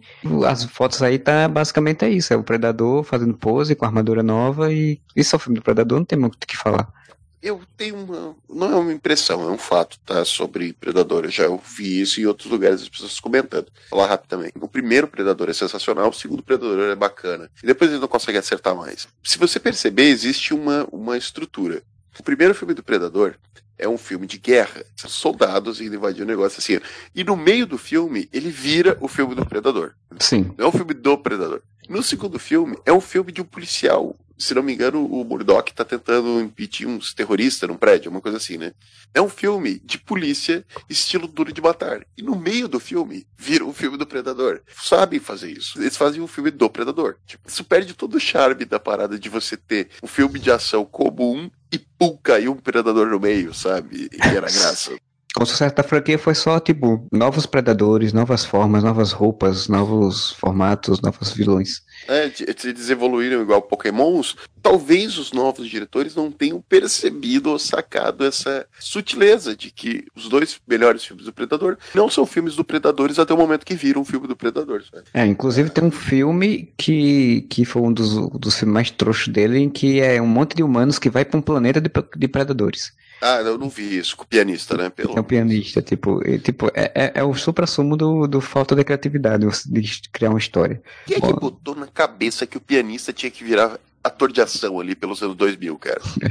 Alguém queria, ele, o agente dele que queria ver se conseguia dar dinheiro a ele, que ele não tem mais papéis dramáticos para fazer. King Kong, cara, botaram ele pra ser o, fodaralhão lá que ia caçar o King Kong. Ele é o pianista, mano. Não, que qualquer cena de ação ele vai sentar e mesa e chorar. chorar, cara. Pois é, o, o, melhor filme do Predador é o que eles não fizeram, Predador versus Lampião. Esse aí tem que ser feito. Ah, então. esse ia ser foda. Mano. Policiais versus cangaceiros, e aí de repente aparece o Predador. Exatamente isso.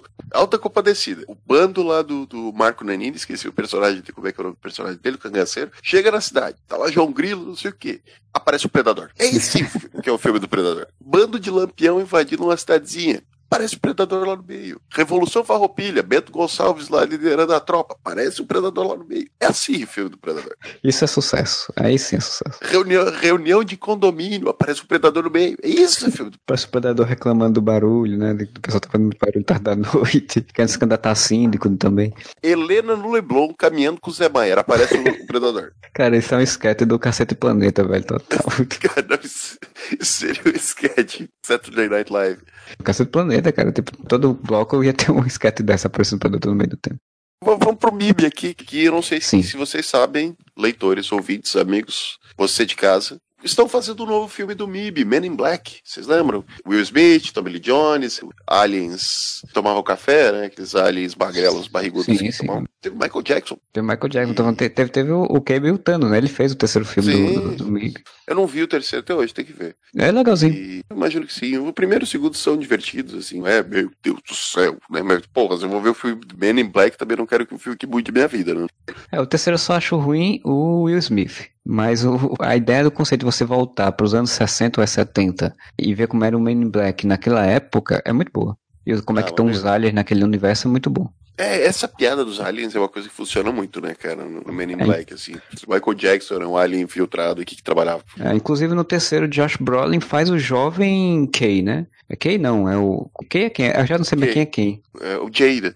É o Tommy Lee Jones. Isso, ele faz o jovem Tommy Lee Jones. Eles, eles são parecidos pra caralho, inclusive, né? Eu tava vendo. Os dois têm a mesma cara de quem tá sempre meio puto com alguma coisa, né? Sim, sim. E aí, o terceiro filme teve, ele não teve tanto sucesso assim, tanto de bilheteria. É, pensaram até em fazer uma série. Inclusive, eu apoiava a ideia que era uma série passada exatamente nesses anos 60, 70, né? Seguindo a história ali do filme. É, não necessariamente com o Josh Brolin, mas seguindo aquela ideia. Eu ter grana pra pagar o Josh Brolin, convenhamos. E aí, acho que não rendeu, aí chegou a ter uma ideia também de fazer um filme só de mulheres, né? Naquela coisa de fazer um filme de mulheres que estão, que tá, versões de mulheres agora de, de outros filmes antigos. Cogitar essa ideia, acho que a ideia acabou na frente depois que o, o filme da Caça Fantasma não deu muito certo. E agora voltou, né? Eu nem sabia que estava sendo feito, me surpreendi quando vi a notícia de que estava sendo gravado já. Um Men in Black com o Thor, né? O, o Chris Hemsworth. E com a Tessa Thompson, né? Que era a Valkyria no filme do Thor eu acho genial. Eu achava mais genial a ideia anterior, que era fazer um crossover de MIB com Anjos da Lei. Teve essa ideia também.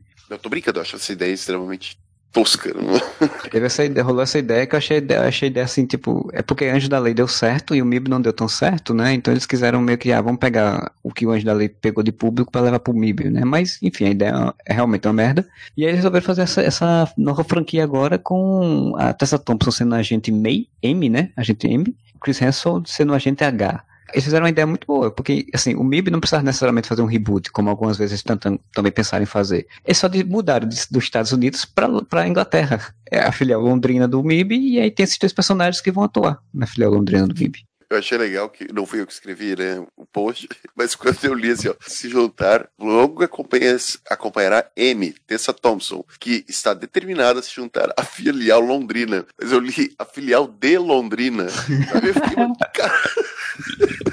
Olha, vamos Pô, pro Brasil. Que maneiro, Mimi no Paraná, velho. Eu imagino que em algum momento do filme vai ter essa piada é, óbvia, né? De que, tipo, é Man in Black. E aí você tem uma mulher, né? E provavelmente em algum momento do filme vai ter essa piada de que, mas é Man, você então é woman, e não pode ser Man, então é um.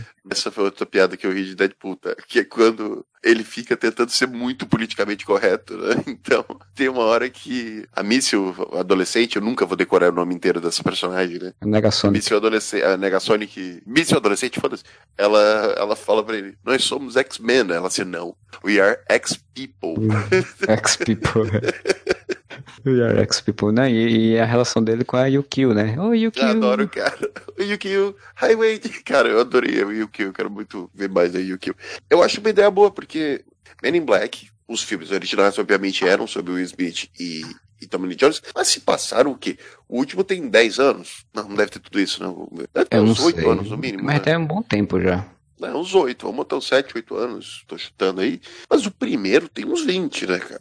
você fazer uma continuação que não é um reboot, então você deixa abertas as possibilidades de eventualmente, se, se sobrar um tempinho na, na agenda, brincar de trazer Tony Jones e Will Smith, e foda-se, cara. Mesmo que não fosse em Londres, cara, passaram-se 20 anos. E é uma agência gigante, você pode botar outros agentes. O que, que os caras apostaram? O Chris Hemsworth tá uma, uma estrela em ascensão em Hollywood. Descobriram o filão que ele sabe fazer comédia, porque estavam tentando botar ele fazer um filme de ação mais sério, nenhum vingou, né, cara? Aquele do barco lá, ninguém, Bob Dick, ninguém ligou muito pra esse filme. Tentaram botar ele como um, um herói de ação comum, né? É. Fortão e que é sério. E aí não, não deu certo. Aí, desse filme de comédia, ele mostrou que ele é muito melhor pra ser comédia. O Thor Ragnarok, ele faz uma participação que é engraçada pra caralho no, no Férias Frustradas. Eu, eu estou decidido a Caça Fantasma também. Frustradas todos os podcasts. O Caça Fantasmas, né, cara? Caça Fantasma, eu preciso fazer um parênteses, porque eu nunca falei desse filme aqui no podcast. Galera ficou, aquele bando de homem que não tem certeza da sua masculinidade, que tem medo, né, de... Porque homem, para mim, que tem medo de feminismo, o homem não sabe, tem medo de mulher, cara. Desculpa aí. Não tô dizendo que não é pra ter medo de mulher. Porque é porque mulher é foda pra caralho. Ai, meu Deus, a minha masculinidade está em perigo. Vou fazer um filme das, de Caça Fantasma só de mulheres. O filme não é ruim por ser um filme só de mulheres, tá? Ele é um filme ruim porque ele é um filme muito infantiloide. Ele é um filme muito bobinho. Tudo bem, não dava para fazer as piadas sexuais escrotas que foram feitas nos Caça-Fantasmas dos anos 80, em que os cineastas não estavam se preocupando se o filme era para criança, né? Ah, é filme para criança, mas não tem problema. Bota um fantasma fazendo um boquete ali no Delacroix, tá tudo certo. Não tem problema nenhum. Não precisava disso. Mas o filme é bobinho, cara. Chega uma hora que ele virou pô, totalmente um Looney Tunes, virou, virou Space é, virou um, virou um filme do, do Scooby-Doo lá do início, que era só... Virou um filme do Scooby-Doo, perfeita comparação, Marcelo. Foi isso que quando eu assisti esse filme, quando chegou no final, eu disse, é, é um filme do Scooby-Doo que não precisava ser. E com boas atrizes, com uma dinâmica boa entre os atores, uma ideia boa no início, assim. A, a construção, quando eles estão construindo para formar os, as caça-fantasmas, é muito bom o filme ainda, é interessante. Sim, depois... as quatro atrizes são muito boas. O Chris Hemsworth tá matando a pau, fazendo aquele loiro burro, invertendo até a dinâmica de tem a secretária gostosa, tem o secretário bonitão e burro, né? Só que assim, para mim tem dois defeitos. A gente já entrou a falar de Caça Fantasmas, falando de MIB, mas tem dois defeitos. Um que é infantiloide demais muito, muito infantiloide. E o segundo é que eles pecaram, que se a reclamação já era, ah, vão fazer caça-fantasmas só mulheres. Para mim, eles pecaram muito em fazer com que as quatro caça-fantasmas fossem simplesmente, literalmente, versões femininas dos quatro caça-fantasmas. Visivelmente, você tem Winston, você tem o Ray, você tem o Pete, você tem o Egon em versões femininas. É a mesma personalidade, a mesma utilidade dos personagens, só que mulheres. Enquanto elas deveriam ter uma personalidade própria.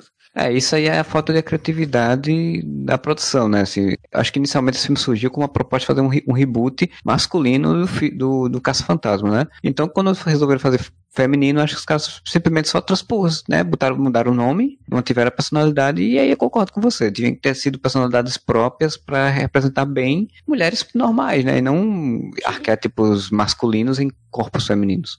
É porque você tem daí, você tem a líder, que vai fazer a Mulher Leopardo agora, né? a Mulher Maravilha, que é o Pete se achona, mas ao mesmo tempo é meio medíocre, tá ligado? Você tem a da mais famosa que é o Ray, você tem a, a garota negra que puta racismo do caralho, é a única que não é cientista, né? É tal qual o Winston nos anos 80 era o negro e o único que não era cientista, os dois eram mecânicos, sei lá. É muito boa. Eu sei que a comédia dela é um pouco mais jogadona mesmo, que é até uma comédia bem típica de humor negro americano. Sim, sim. Mas eles podiam ter aproveitado a oportunidade e feito diferente, né? Você tem três cientistas e aquela personagem que não é cientista. Então você meio que. Não que ser cientista te faça superior a alguém, mas obviamente, dentro desse universo que eles estão falando sobre ciência, né? Ou pseudociência, a única negra é a única que não é cientista. Ela só é. Pô, só conheço Nova York. Tá ali pela malandragem. Puta racismo do caralho, tá? Desculpa, aí vão dizer, nossa, bem, vocês veem racismo em tudo. Não é, cara, desculpa. E é um racismo que só foi repetido de uma coisa dos anos 80 não dá uma originalidade pra parada, cara. Tá? Vamos fazer o reboot, mas são os mesmos personagens só transformados em mulheres. Ponto. É um filme mal pensado. Podia ser um filme muito divertido, criar uma franquia muito divertida. Como, voltando ao plot aqui, eu acho que o MIB 2 tem tudo para ser, porque eles me pegam o Chris Hemsworth, que é um puta ator em ascensão em Hollywood, que tá se tornando muito popular, que depois de, de Thor Ragnarok e de Guerra Infinita, o cara virou um dos personagens mais queridos da Marvel, coisa que ele não era antes. E a Tessa Thompson, que mandou muito bem no filme do Thor Ragnarok também, tá ganhando uma popularidade grande também, porque ela tá numa série super respeitável que é Westworld, que merece um podcast só para ele, provavelmente vai ter. E se eles pegarem uma pegada, porque o, o Men in Black original, ele era muito galhofa, né? Totalmente Sim. galhofa. Talvez se eles diminuírem um pouco a mão da galhofa para não cair no mesmo erro das caça-fantasmas, sabe? De virar um Scooby-Doo e irem para uma parte de você ter um humor mais inteligente, porque aqui o plot, né, a sinopse é que a Tessa Thompson vai para Londrina, né? Ali no Paraná, para para trabalhar com o Chris Hemsworth, e eles terão que viajar ao redor do mundo para solucionar um misterioso assassinato. Com certeza envolve vida alienígena. Eles podem fazer um plot de mistério e uma comédia de ação. Uma comédia de ação, fugir um pouco daquele, daquele esquema muito infantil que era o MIB original. O MIB original era um filme para criança. Né? Eu acho que rende uma franquia bem foda aqui pra essa dupla dinâmica. A dinâmica deles dois em Thor Ragnarok mostrou que eles funcionam, né? Eles têm, deu, deu certo ali, a dinâmica de comédia, de time ali dos dois personagens, então ele deve fazer isso também no, no MIB, e eu acho que provavelmente a Tessa Thompson seja a personagem mais séria, né? E o, Chris Hansen o personagem mais brincalhão, né? Como era, como era a é, dinâmica ele, do. Ele, ele, deve ser o mais galhofa e ela mais irônica. A mesma dinâmica Will Smith e Tommy Lee Jones. Tommy Lee Jones era o mais sisudo e o Will Smith o mais brincalhão. Eles vão inverter aqui e fazer com que a novata, que é a Amy, seja mais sisuda e provavelmente irônica, porque puta atriz Tessa Thompson para fazer papel de gente metida superior irônica, né, cara? Porque sim, a Valkyria dela é foda e a Charlotte Hale dela de Westworld. Vá, toma no cu, ela não baixa aquele nariz um segundo na série, cara. Tem todo o talento para ser aquela mulher mega fodona que chega dando esporro. Sim, sim. Eu só queria ressaltar um comentário que, que nosso, até o nosso amigo Luciano Abraão falou lá no nosso no Facebook também, que tipo, MIB sem terno não, não é MIB, né? Mas tá o terno na mão do Thor ali, gente. É, tem, tem que usar, tem que usar. É, suas fotos de bastidores das primeiras fotos do MIB são ele, esse é ele sem terno, só com o terno na mão, eu achei engraçado. Ah, mas esse bastidores tá um calor da porra, cara. Ele tá com a manga até arregaçada ali, numa das fotos. Na outra ele tá comendo sanduba. sanduba natural, provavelmente, né? Maromba. É o calor da porra que já tá essa gravação, vai ficar o homem de terno. Pois é, a gente só vê quando sair, né? No, tá pra estrear em 2019 o filme. Então já tem um aí pra lista de filmes nerds aí do próximo ano, pra quem que estiver fazendo sua listinha. E mais alguma coisa ou a gente pode finalizar, né? Eu acho que podemos finalizar. Eu acho que nos estendemos mais do que gostaríamos em alguns assuntos, mas. Vai finalizando e semana que vem vai sair um novo podcast, espero eu. Estamos todos planejados para isso, né? Se você curtiu este, você deixa lá seu comentário no nosso site, whatever.com, ou você manda uma mensagem lá no Facebook, ou no Twitter, ou no Instagram. E ou você ainda manda, se quiser, mandar pra gente que a gente fala, a gente lê o nosso e-mail para contato@oreva.com Queria desejar um bom final de semana para todos. A gente volta semana que vem e whatever. Eu sou o podcast acabado. Eu sou errado, otário.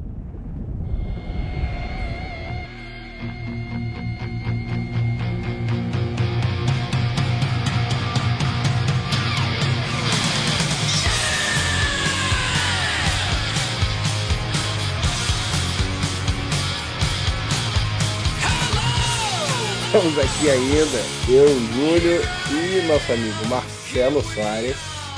É, estou aqui de volta. Muito se falou, mas o seu Marcelo não falou do maior espetáculo da Terra, que no caso é o seu livro, né, Marcelo? É, no final das contas, o podcast tem o fim de vender, vender, vender livros. Compra, compra, compra, dedão, mas botinho, o livro é bonito, é maravilhoso, o livro é maravilhoso.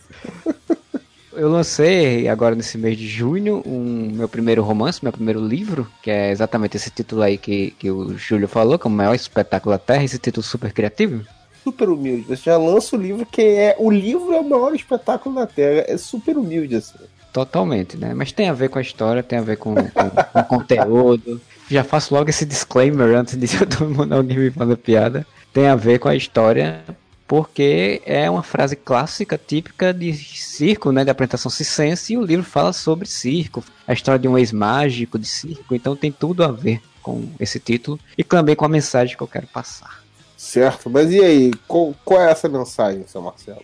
Do que trata o maior espetáculo da Terra especificamente? Olha, o meu livro, o resumo, a sinopse dele, eu, é, eu sempre falo que é a história de Juvenal, que é um ex-mágico de circo, que abandonou o ofício né, do, de circense depois que a esposa dele morreu e a filha dele fugiu aí pelo mundo sem dar notícias, né? E aí anos depois, 15, 20, 20 anos depois, tá vivendo já como gerente de uma concessionária de veículos, né? uma coisa super animadora, super legal. Tem essa vida meio regradinha, meio normal. Um dia ele recebe uma visita de um ex-companheiro de circo que leva ele a jornada, uma nova jornada de vida. Ele vai mudar a vida dele naquele momento quando ele tem uma paradeira, uma pista ali do paradeiro da filha dele, né? que vai fazer ele sair da, da vida comum que ele estava tendo para ir para uma jornada aí de autodescobrimento, reencontro com o passado. Eu faço todo um, um paralelo aí, mostro coisas relativas do flashbacks aí, pra, mostrando um pouco do passado dele, a questão do circo, como era no circo e tal. Como diria o, Moura, né? O tijolo de seis furos, é a vida, é o universo,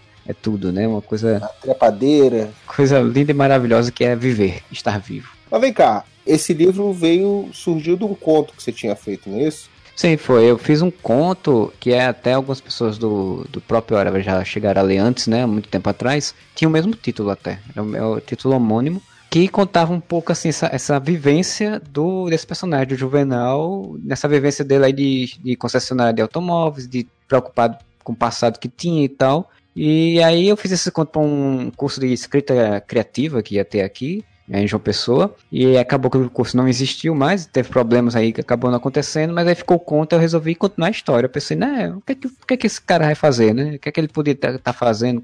Como é que poderia desenvolver essa história dele? O que, o que é que aconteceu de fato no passado? E, e bateu aquela curiosidade de escritor. E aí eu resolvi continuar essa história, mostrar mais aí um pouquinho.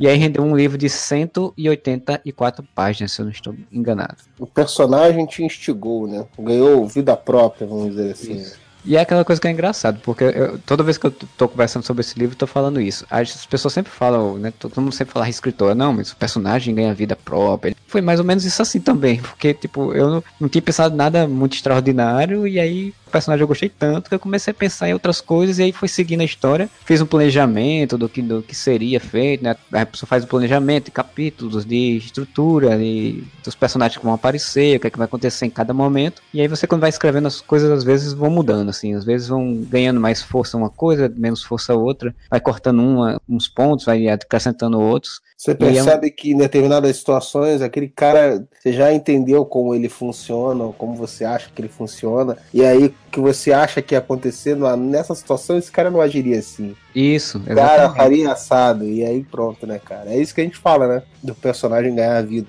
É, porque você começa a entender melhor o personagem e aí você vai, ah, olha, ele agiria assim, essa ação que ele faria vai levar a história para esse caminho, não para aquele que eu tinha pensado, né? Tem muito isso, assim, principalmente a parte final do livro, que tem algumas coisas que, são, que acontecem que. Eu não vou dar spoilers, né? Óbvio. Mas tem algumas coisas que acontecem que é, no meu planejamento original tinha outros personagens participando e depois eles não estavam mais.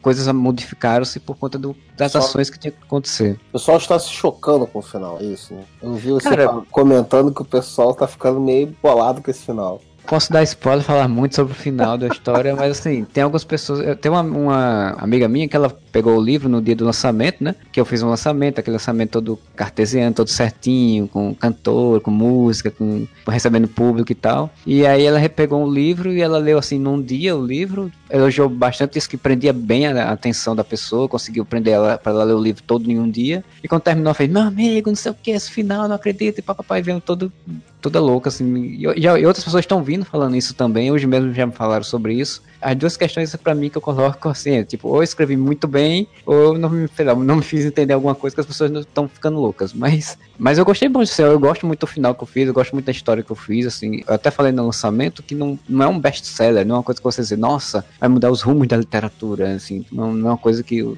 não tem essa pretensão. Mas é uma coisa que eu gostei muito de fazer, gostei de, de construir, gostei de estar tá publicado. Tá muito bonito o trabalho gráfico da editora. Ele saiu pela editora Penalux de São Paulo.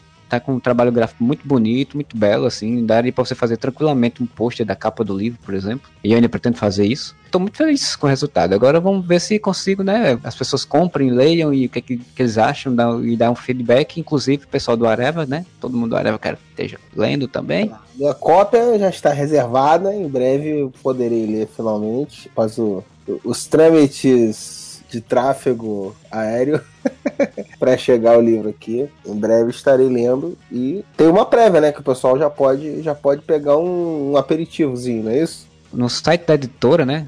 editorapenalux.com.br, aí você entra lá em loja, barra loja, barra o maior espetáculo da Terra. Você encontra lá no site da editora Penalux, a gente vai deixar nos links aí do, do podcast. E lá tem uma préviazinha, você clica lá numa amostra grátis e você vê uma préviazinha de algumas páginas, mostrando um pouco do como é o ritmo da escrita, como é o ritmo de história, assim, né? Dá mais ou menos uma ideia para você ver um pouquinho antes de comprar, né? Pelo interesse, tiver interesse. O livro ele está sendo vendido a 40 reais, 40 pilas, ou 40 tamers, ou 40 golpinhos, como alguém quiser falar. Tá lá no site da editora Penalux. Infelizmente, no momento, não tem ele em versão digital somente, né, e-book. Ele é a versão física, você faz o pedido, eles enviam para sua casa. Mas espero que no futuro, quem sabe, ou em breve, tenha uma versão digital também para facilitar para quem prefere versões digitais. Mas no momento só tem a física, então entra lá no site da editora Penalux, compra lá meu livrinho. Sempre fala piadinha do Monty Python, né? Custa nada, compra livrinho. Ah, compra livrinho.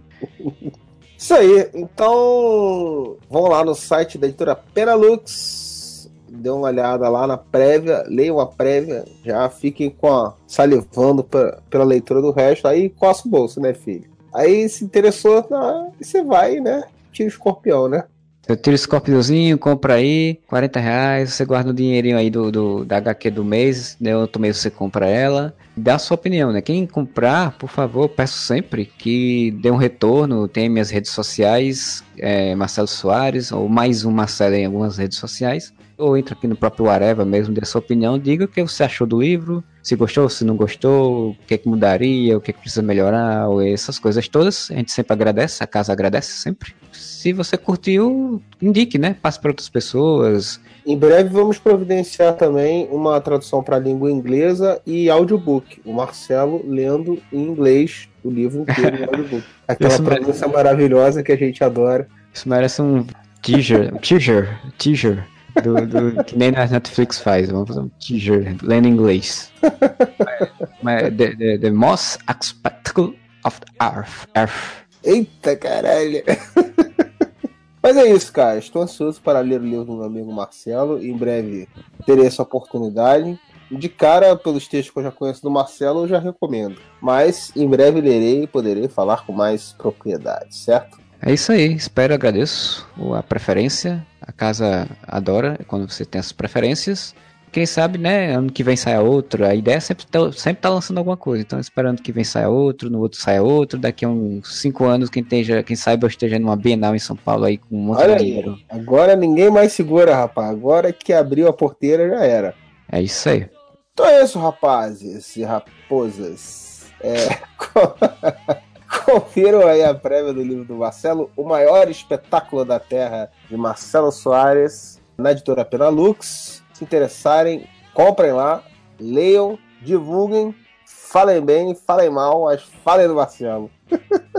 e, pô, eu tava com saudade disso, cara. Pô, eu vou fazer o, o Areva do final, é isso? Posso mesmo, patrão? Isso é, muito bem, vamos lá. Quero... Tava com saudade. Capricha, cara. capricha. Tava com saudade. Até o próximo podcast. Bora!